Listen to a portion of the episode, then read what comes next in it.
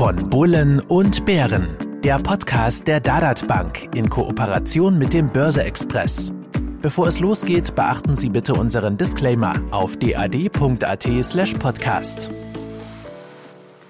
Risikohinweis. Die Inhalte dienen ausschließlich der allgemeinen Information, sind ohne Gewähr keine Empfehlung zum Kauf oder Verkauf bestimmter Finanzinstrumente. Es handelt sich um keine Anlageberatung. Herzlich willkommen zu Von Bullen und Bären Folge 37, dem Podcast von Börse Express und der Dadat Bank rund ums Thema Geldanlage. Mein Name ist Robert Gillinger, ich bin Chefredakteur des Börse Express. Mir zur Seite sitzt wie immer Ernst Huber, Chef der Dadat Bank. Hallo Ernst. Robert, Servus, grüß dich.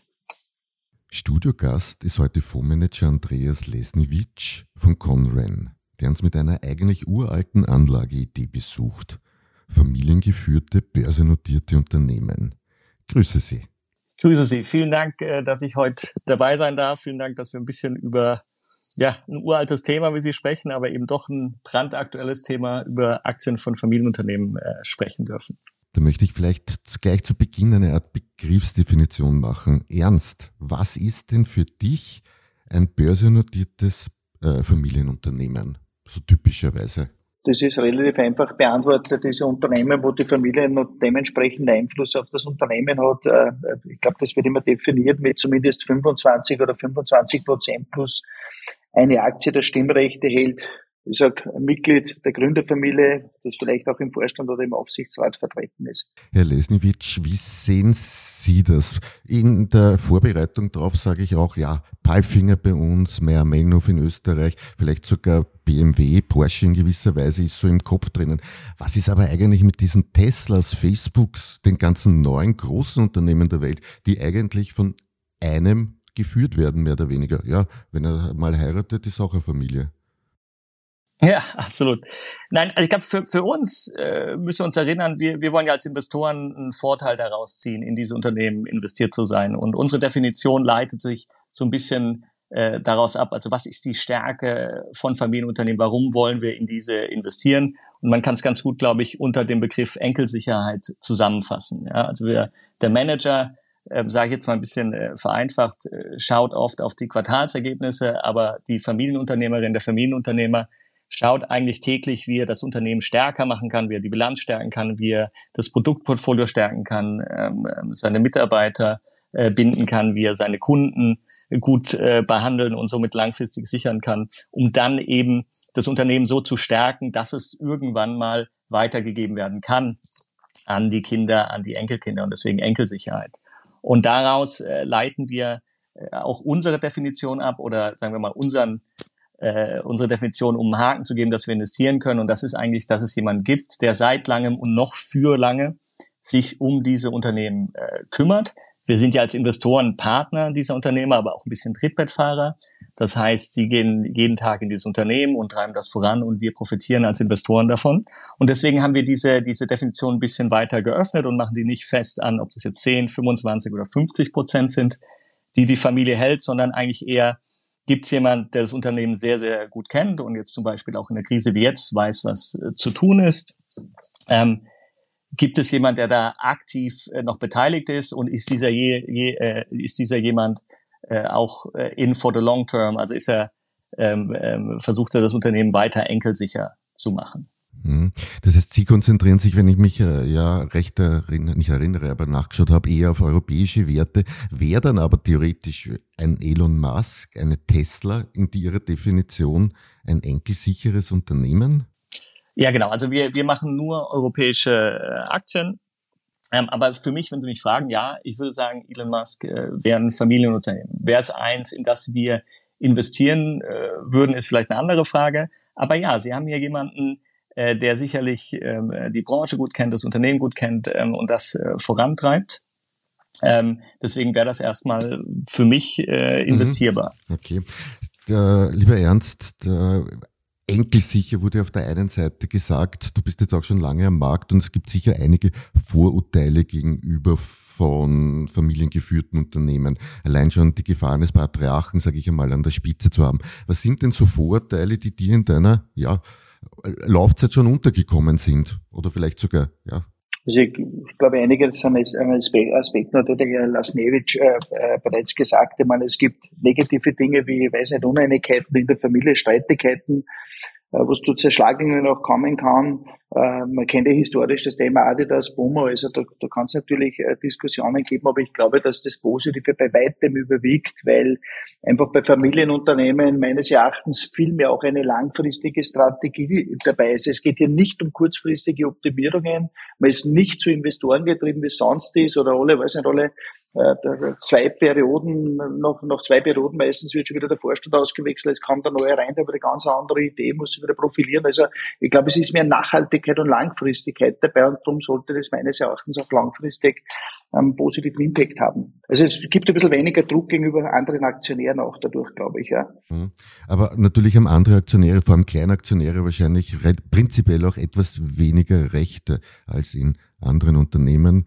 Naja, die Frage ist, wie groß sind wirklich die Rechte von Kleinaktionären auch bei größeren Unternehmungen, wo 100 Prozent oder, oder, oder deutlich mehr an Steuerbesitz da ist. Das ist immer relativ, glaube ich, ja. Mhm, okay. Herr Lesniewicz, gibt's, ich sage einmal, Datenstudien dazu? Wie sieht denn das dann wirklich langfristig aus? Ist der Patriarch oben, kommt er so und so irgendwann einmal und zerstört wieder alles?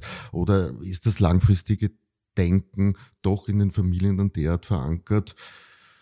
Ja, dass man als Kleinaktionär vielleicht auch nicht alle Rechte unbedingt in Anspruch nehmen muss, weil eh alles gut läuft. Ja, also äh, wenn Sie nach Daten fragen, vielleicht vorab, also wir haben das relativ äh, genau untersucht, was die, die Rendite von Familienunternehmen angeht. Und äh, es ist so, dass über die letzten 15 Jahre, und es gibt andere Studien, die weitergehen, tatsächlich Aktien von Familienunternehmen wes wesentlich besser abgeschnitten haben als andere Aktien.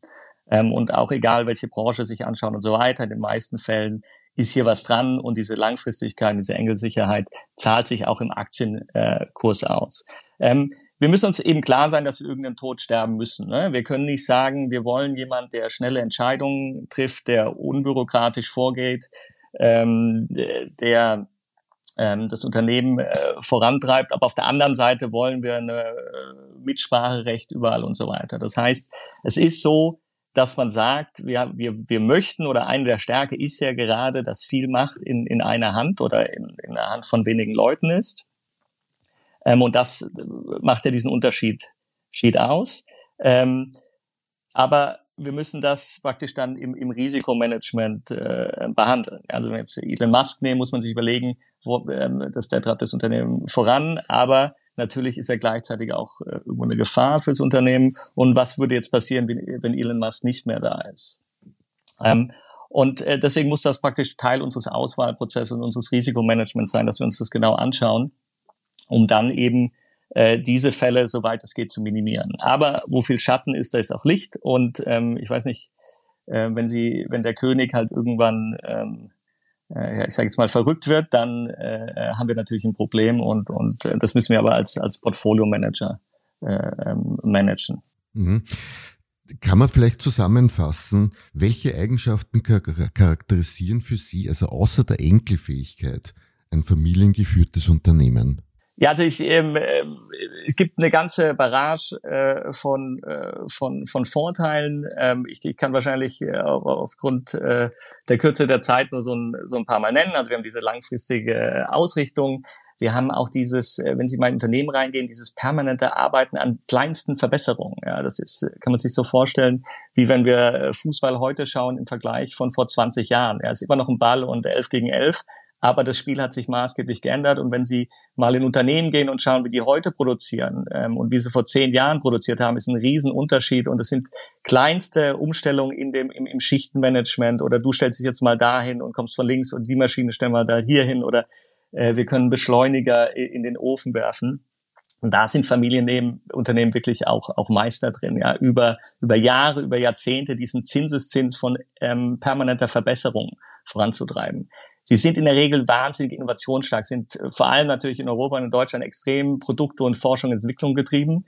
Wir sehen, dass sie wesentlich mehr Patente anmelden als andere Unternehmen und wir sehen, dass sie diese, diese wesentlich weniger Geld für diese Innovation ausgeben, also wesentlich effizienter äh, neue Produkte äh, entwickeln. Ähm, sie sind handlungsfähig, das heißt, sie, sie treffen schnelle, unbürokratische Entscheidungen. Ähm, Sie identifizieren sich voll mit dem Unternehmen. Das heißt, Ihr Name ist oft auf den Produkten, auf der Tür. Ähm, sie fühlen sich verpflichtet gegenüber den Kunden, Mitarbeitern. Ja, hier geht es oft um die um die Reputation und nicht nur um äh, einen Punkt im, im Lebenslauf oder äh, oder eine Vergütung. Ähm, deswegen sagen wir oft, sind eben Inhaber geführt statt Manager getrieben. Kosten- und Kapitalmanagement ist natürlich ein wichtiger Punkt, weil es geht hier ja ums eigene eigene Geld. Ähm, äh, wie Herr Ernst sagte, dieser, die Managementwechsel, wir sehen wesentlich weniger Managementwechsel. Das heißt, wir haben Leute, die seit langem das führen und gerade jetzt, wir sind ja aktuell in der Krise, wir sehen ja einen perfekten Sturm für europäische Aktien und auch äh, für Aktien von äh, Familienunternehmen in Europa. Und hier ist halt zu wissen, dass hier jemand ist, der weiß, was in der Krise zu tun ist, der das schon mit den gleichen Mitarbeitern gemacht hat und so weiter, ein wahnsinniger Vorteil. Und so gibt's wirklich, ich könnte jetzt, äh, wenn ich so anfange zu reden, das natürlich jetzt stundenlang machen, ähm, aber ähm, das sind diese Sache, Sachen, nach denen wir auch schauen, wenn wir investieren. Ist das gegeben? Können wir da so äh, von profitieren? Wenn wir es schaffen, langfristig äh, investiert zu bleiben und eben den Unternehmerinnen und Unternehmern die, die Chance und die Zeit zu geben, ähm, Probleme zu lösen und, und Chancen wahrzunehmen. Und äh, bisher hat das äh, sehr gut funktioniert. Und wie gesagt, wenn Sie sich die Renditen von Familienunternehmen anschauen, äh, dann ist es ganz klar, äh, dass das eigentlich die besseren Investments sind. Mhm. Ich habe das jetzt währenddessen kurz gemacht, haben Bloomberg angeworfen, so einen kleinen Faktencheck. Und ja, ich muss Ihnen recht geben, ich habe mir den DIV-DAX, den Dividenden-DAX kurz angesehen seit 2000. Wir haben doch eine Performance von plus 250 Prozent. Der DAX alleine hatte 100 Prozent. Also da ist schon ein gewisser Unterschied zu sehen. Wenn mich das jetzt interessiert, dieses Thema, Herr Lesniewicz, welche Lösung bietet denn Conran bei der Sie arbeiten. Und vielleicht können Sie uns ganz kurz auch erzählen, Conran ist vielleicht nicht jedem geläufig. Worauf ist die Gesellschaft spezialisiert? Ja, ja, sehr gerne. Vielen Dank für die Frage. Also wir sind äh, eigentlich geboren aus einem äh, Family Office. Also ich bin selber auch eben äh, in einem äh, Familienunternehmen äh, groß geworden, selber Familienunternehmer. Alle in meiner Familie sind das. Äh, die Kunden sind Familienunternehmer und so weiter. Also es ist durchaus äh, die Ecke, aus der wir kommen. Und ähm, wir haben äh, bei Conran äh, ähm, also wir sind ungefähr 20 Leute äh, in Zürich äh, mit ähm, mit äh, 30, äh, sorry, mit äh, 3 Milliarden Schweizer Franken äh, und ein bisschen mehr Assets under Management. Die Gesellschaft heißt Altafin, die Fonds heißen äh, Conran. Das heißt, Altafin managt die Conran-Fonds. Ähm, und ähm, wir haben hier verschiedene ähm, Lösungen ähm, für Kunden. Meistens sind die sehr maßgeschneidert. Und wir haben eben äh, irgendwann gesehen, dass sich die Märkte ändern, äh, dass sich die Marktzusammensetzung ändert, dass äh, die Schwankung zunimmt, die Volatilität zunimmt. Ähm, wir haben gesehen, dass die Politik immer mehr Einfluss nimmt. Wir haben gesehen, dass die Rentenseite äh, immer schwieriger wird. Äh, und wir haben auch gesehen, dass sich viele unserer Kunden eben schwieriger mit äh, Balanced-Mandaten, also so Mischportfolien, identifizieren können. Haben gesagt, okay, was können wir denn machen? Und wie können wir denn diese Überlegenheit von Familienunternehmen nutzen? Und haben dann so vor äh, vier, fünf Jahren angefangen, uns das genauer anzuschauen und dann eben Portfolio von Familienunternehmen aufzulegen. Ich glaube, es ist ein sehr schönes Portfolio für Investoren, die langfristig äh, investieren wollen, die ein bisschen, man kann sagen, fast Private Equity ähnlich investieren können, äh, wollen, die eine gewisse Affinität haben äh, zu Unternehmertum äh, und zu diesen äh, Familienunternehmen. Ähm, und ähm, das ist praktisch das, was wir versuchen zu erreichen. Wir versuchen in diesem Portfolio ähm, gewisse Fehler, die so typisch sind, ähm, von denen alle reden, aber die doch dann schwer sind im täglichen durchzuhalten, äh, zu vermeiden. Das heißt, dieses tägliche Rein und Raus, äh, dieses Nervössein, wenn alle nervös sind, ähm, das ist praktisch so ein bisschen diese Zielsetzung ähm, ähm, des, des Fonds und des Portfolios. Das dürfte Ihnen ja, Sie dürfen es nicht sagen, Werbung sage ich einmal, ja halbwegs gelungen sein. Seit der Auflage Anfang 2019 hat der Fonds, wenn ich mich nicht, ja, 30 Prozent plus sind fünf Prozentpunkte mehr als der DIF-DAX. Das heißt, irgendetwas müssen Sie richtig gemacht haben. Wie kommt es denn zur Titelselektion, wie geht man denn davor? Ist das ein technisches, ein fundamentales Gerüst? Und vielleicht können Sie uns ein bisschen sagen, was sind denn so typische Beispiele an Unternehmen drinnen?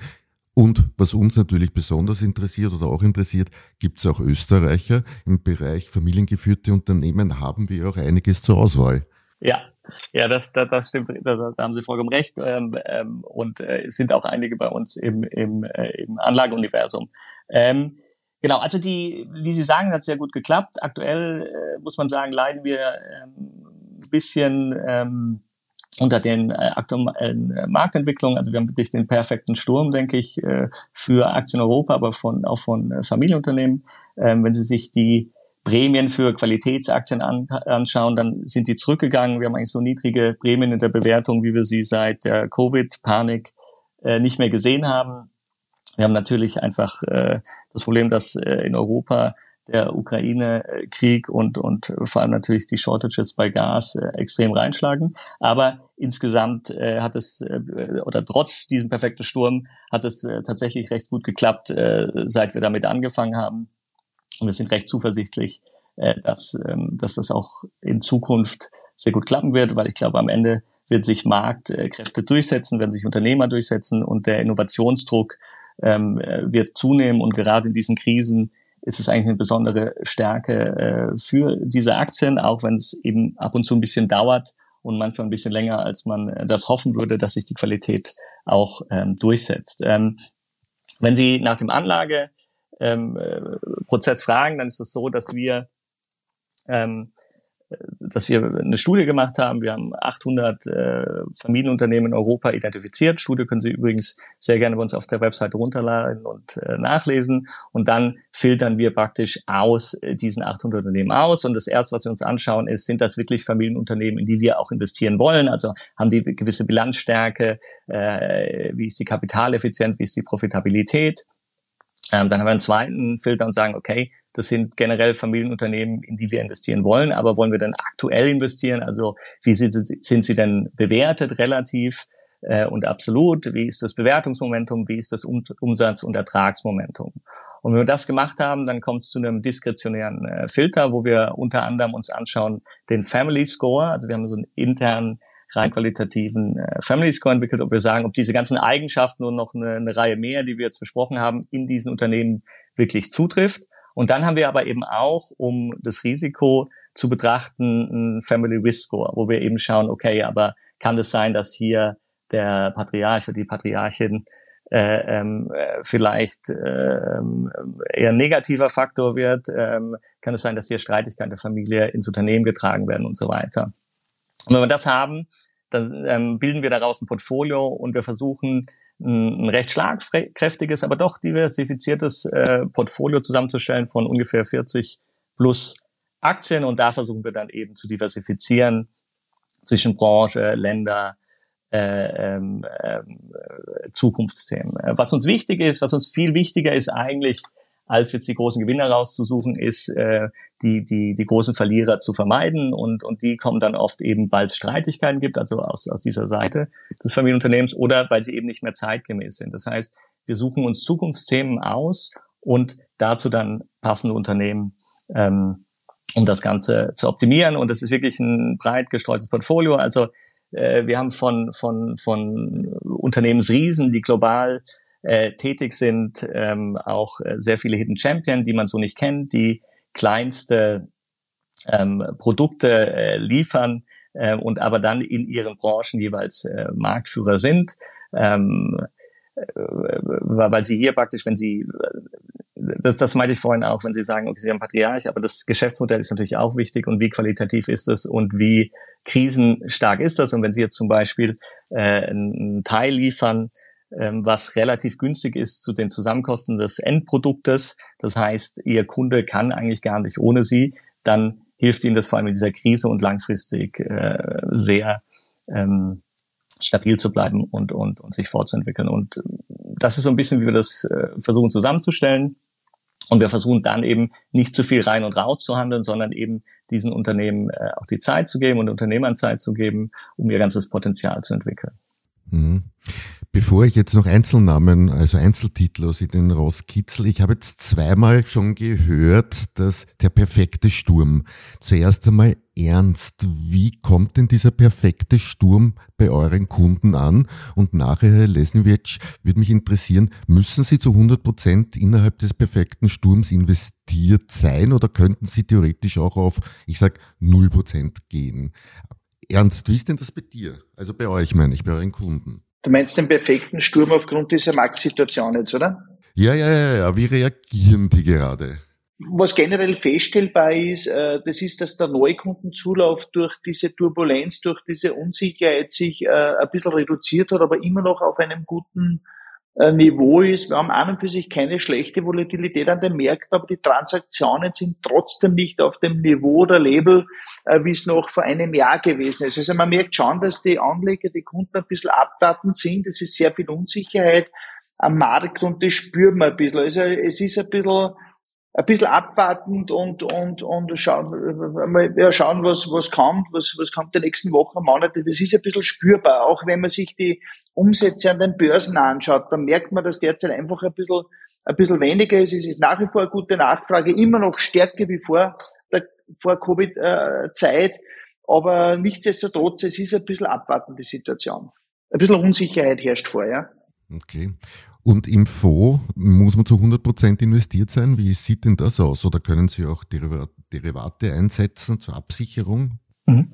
Also äh, vielleicht auch kurz äh, zur Stimmung ähm, ähm, bei, bei, unseren Kunden oder bei vielen Anlegern. Ähm, es ist so, dass wir praktisch, äh, wenn wir mit Kunden reden, sagen wir, hör zu, das ist ein äh, langfristiges Investment, du investierst hier in Aktien und ähm, wir gehen davon aus, dass wenn Märkte runtergehen, dass wir auch runtergehen und ähm, ungefähr gleich, vielleicht auch ein bisschen mehr, weil wir eben äh, auf Europa konzentriert sind, weil wir so einen äh, typischen Fokus auf Qualitätstitel haben, die dann eben äh, auch jetzt in der Krise leiden. In der Krise wird erstmal alles runtergedrückt.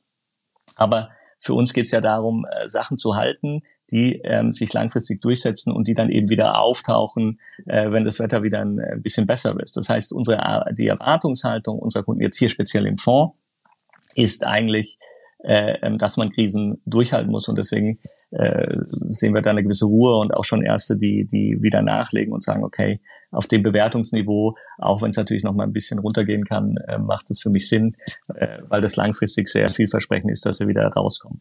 Das heißt, ähm, dass das Konzept des Fonds eigentlich ist, wie ich, wie ich gesagt habe, dass wir fast äh, Private Equity ähnlich, dass man sagt, nee, ähm, wir müssen ähm, diese Stürme aushalten und wir werden nicht versuchen, ähm, das zu timen. Ich glaube auch, dass das Time manchmal funktioniert ist, aber oft funktioniert es eben auch nicht. Also es ist, ich stelle mir das immer ein bisschen vor, also ich, ich boxe ein bisschen hier, um mich fit zu halten, parallel zum Job. Und ähm, die eine Sache ist immer, wie man sich vorstellt, äh, was man so macht. Also wenn der, wenn der, wenn der Markt einen in die Magengrube schlagen, schlagen will, dann weiche ich eben aus und äh, kann dann äh, sofort wieder einsteigen oder zurückschlagen, wenn das so ist. Aber in der Wirklichkeit ist das eben oft nicht so. Und deswegen haben wir das hier so absichtlich konstruiert, dass wir eben nicht in Cash gehen können, sondern permanent voll investiert sein müssen und sind damit auch äh, ganz froh. Absicherung ähm, machen wir vereinzelt oder dürfen vereinzelt machen, dann meistens aber nicht über Futures, sondern eben über Far Out of the Money Put-Optionen. Einfach, dass man sagt, okay, wir sind jetzt hier investiert, aber wenn es wirklich ganz dicke kommt, äh, haben wir einen gewissen Schutz. Stichwort ESG. Wie ist denn das bei Ihren, also bei familiengeführten Unternehmen A ein Thema? Und wenn wir schon den perfekten Sturm vorher gehabt haben, lieber Ernst, bei der Dadat wird ESG auch in dieser Zeit immer mehr nachgefragt oder warten auch hier die Leute jetzt einmal dann ab? Also das Thema ESG äh, für, einen, für einen beratungsfreien Kunden würde ich sagen, war bis jetzt nicht äh, das große Thema. Natürlich wird es jetzt immer spannender und interessanter und auch wichtiger. Und äh, wo wir es ja immer schon äh, gehabt haben, das ist in der Online-Vermögensverwaltung, da bieten wir seit drei Jahren oder seit Beginn an eigentlich auch äh, eine Nachhaltigkeitsvariante mit an. Ich habe immer gesagt, da ist ungefähr 40 Prozent der Kunden haben sich hier für die Nachhaltigkeitsvariante entschieden. Also der, der Bedarf die Nachfrage ist da. Ähm, wenn man sich das, das Anlageverhalten anschaut, was jetzt Aktienkäufe oder Transaktionen betrifft, dann ist hier das Bild unverändert im Vergleich zu vor drei oder vier Jahren. Also die Kunden kaufen de facto das Gleiche wie vor drei oder vier Jahren und damals war der Nachhaltigkeitsaspekt noch nicht der entscheidende. Mhm. Und wie, wie ist das ich sage mal, bei den Unternehmen direkt oder ist das das Enkeldenken so und so so immer gewesen, dass ESG quasi schon in der DNA der familiengeführten Unternehmen drinnen ist? Ja, also eigentlich äh, muss man sagen, ist das wirklich äh, in der DNA enthalten, wenn ich langfristig bin. Ähm, viele Unternehmer sind ja irgendwo auch, ähm, ich sag mal, auf dem Land, wo sich jeder kennt und wenn ich da jetzt irgendwie äh, schlecht zu meinen Mitarbeitern bin oder oder das Öl irgendwo auf die Wiese schütte, äh, weil es doch billiger ist, ähm, äh, dann dann sieht es auch jeder und und das ist eigentlich eine Selbstverständlichkeit. Ähm, ich glaube auch äh, und das so begegnen viele Unternehmen auch damit. Ne? Also es gibt einen Teil, die sagen, ja, das macht Sinn und ich will hier hier auch mitmachen. Ähm, es ist natürlich aktuell, wo ESG geht, äh, hat es viel mit äh, mit Administration, mit äh, Papierarbeit zu tun. Ähm, weil es ja ein Bereich ist, das sich so ein bisschen auch entwickelt, auch was die, die Kennzahlen und so weiter angeht. Und einige machen da mit und andere sagen, ja, also ich, ich stelle jetzt nicht drei Leute ein, um zu dokumentieren, was ich sowieso schon mache. Also es ist so ein bisschen gespalten. Aber generell ist es sowohl in den Family Offices, also in diesen Investment Offices von Familien, als auch in Familienunternehmen eigentlich wirklich Teil der DNA. Äh, und man hat schon immer darüber gesprochen, ist es denn jetzt hier verantwortungsbewusst, äh, hier oder dort zu investieren? Und man wollte schon immer eigentlich nicht da investiert sein, wo Sachen passieren, die so nicht in Ordnung sind. Jetzt möchte ich doch noch ein paar Namen aus Ihnen unter Anführungszeichen rauskitzeln, denn ähm, der Gusto kommt mit dem Essen oder wie auch immer man das sagt. Und mit Namen kann man sich ein bisschen identifizieren wahrscheinlich. Was sind denn so große typische Unternehmen bei Ihnen im, im Fonds mit speziellem äh, Blick bitte auf einen Österreicher, der vielleicht auch noch drinnen ist? ja, ähm, also ähm, fangen, fangen wir mal auf europäischer Ebene an. Also ich glaube, das ist nach wie vor das ähm, wertvollste Unternehmen in äh, Europa. Das ist äh, Louis Vuitton äh, Moet Hennessy äh, ähm, Luxusbranche, ähm, ähm, den gehört, wie es schon sagt, äh, Louis Vuitton. Äh, die haben gerade Cartier gekauft, ist wirklich äh, ähm, Global Marktführer, den auch jeder kennt, entweder vom, äh, wenn man irgendwie über die Straße geht und die Marken kennt oder wenn man irgendwo eine Zeitschrift aufschlägt. Äh, ist in, in fester Familienhand, ähm, Familie Arnaud, äh, es sind, glaube ich, fünf oder sechs Kinder und ähm, und äh, so Neffen und ähm, Nichten im Unternehmen tätig. Ähm, äh, und äh, was die praktisch machen oder warum die so erfolgreich sind und warum die sich auch so gut entwickelt haben in den letzten drei Jahren, ist eben, dass sie eben global äh, diese Marken, äh, die sie entweder seit Jahren haben oder wie Cartier jetzt gerade zukaufen, ähm, eben in diesen globalen Cashflow-Absauger äh, einbringen. Das heißt, plötzlich haben diese Marken äh, weltweit äh, die besten Standorte, die beste PR, das beste Marketing, die besten äh, Seiten äh, in, in den einschlägigen Modemagazinen und so weiter und äh, haben davon eben wahnsinnig profitiert. Und dann haben wir äh, eben einige, wie ich gesagt habe, auch Hidden, Hidden Champions, so zum Beispiel in der äh, in der Sensorik. Äh, das heißt, wir, wir gehen ja alle weiter in Digitalisierung, in die Automatisierung. Ähm, es ist, ist schon erstaunlich, also wenn ich jetzt hier zum Beispiel aus London äh, auf den Kontinent äh, fliege, sehe ich eigentlich gar niemanden mehr. Das heißt, mein Pass wird elektronisch äh, kontrolliert. Teilweise muss ich mein Gepäck äh, selber äh, aufgeben. Äh, wenn ich in den Supermarkt äh, gehe, ist dann keine Kassiererin mehr, mache ich alles selber, muss ich selber einscannen und dann mit Karte bezahlen. Und äh, wenn ich wieder ankomme, ist es auch automatisch. Aber wir brauchen natürlich dafür Sinne, das heißt Sensoren, die uns sagen, die uns scannen, ähm, die die Bewegung scannen. Und auf der anderen Seite brauchen wir natürlich ein bisschen Gehirnkraft, äh, was dann eben diese Computerchips äh, sind. Und ähm, das ist zum Beispiel eine andere Branche, äh, wo wir äh, ein paar Hidden Champions haben, die praktisch ähm, weltweit in ihren Märkten sehr, sehr spezialisiert sind. Ähm, ich muss ganz kurz aufs ähm, Factsheet schauen, weil ich, glaube ich, von meiner Compliance vorgegeben habe, ich darf nur die sagen, die äh, auf dem Factsheet sind. Das tut mir ein bisschen leid. Ähm, und dann können wir da schauen, ob da ein Österreicher dabei ist. Ähm, äh, die Aluflex-Bug sehe ich, die eigentlich in der Schweiz notiert ist, aber einem Österreicher großteils dem Herrn Deuner gehört. Genau, stimmt sicher auch. Also die Aluflex sicherlich äh, äh, leidet natürlich äh, aktuell ein bisschen äh, unter den Entwicklungen in Osteuropa und äh, auch unter den äh, Inputpreisen, ähm, aber ist sicherlich äh, von einem äh, Vollblutunternehmer geführt, ähm, äh, ist so ein bisschen eine Buy-and-Build-Strategy. Also sie versuchen hier, wie sie es ja auch in anderen äh, Branchen machen, ähm, das, das Unternehmen durch smarte Zukäufe auszubauen ähm, und, mhm. und voranzutreiben. Sonst direkt Österreicher, im Factsheet sonst sehe ich keinen, können Sie also auch nicht sagen. Nee, ist nicht. Picano nicht, Cardex, nee.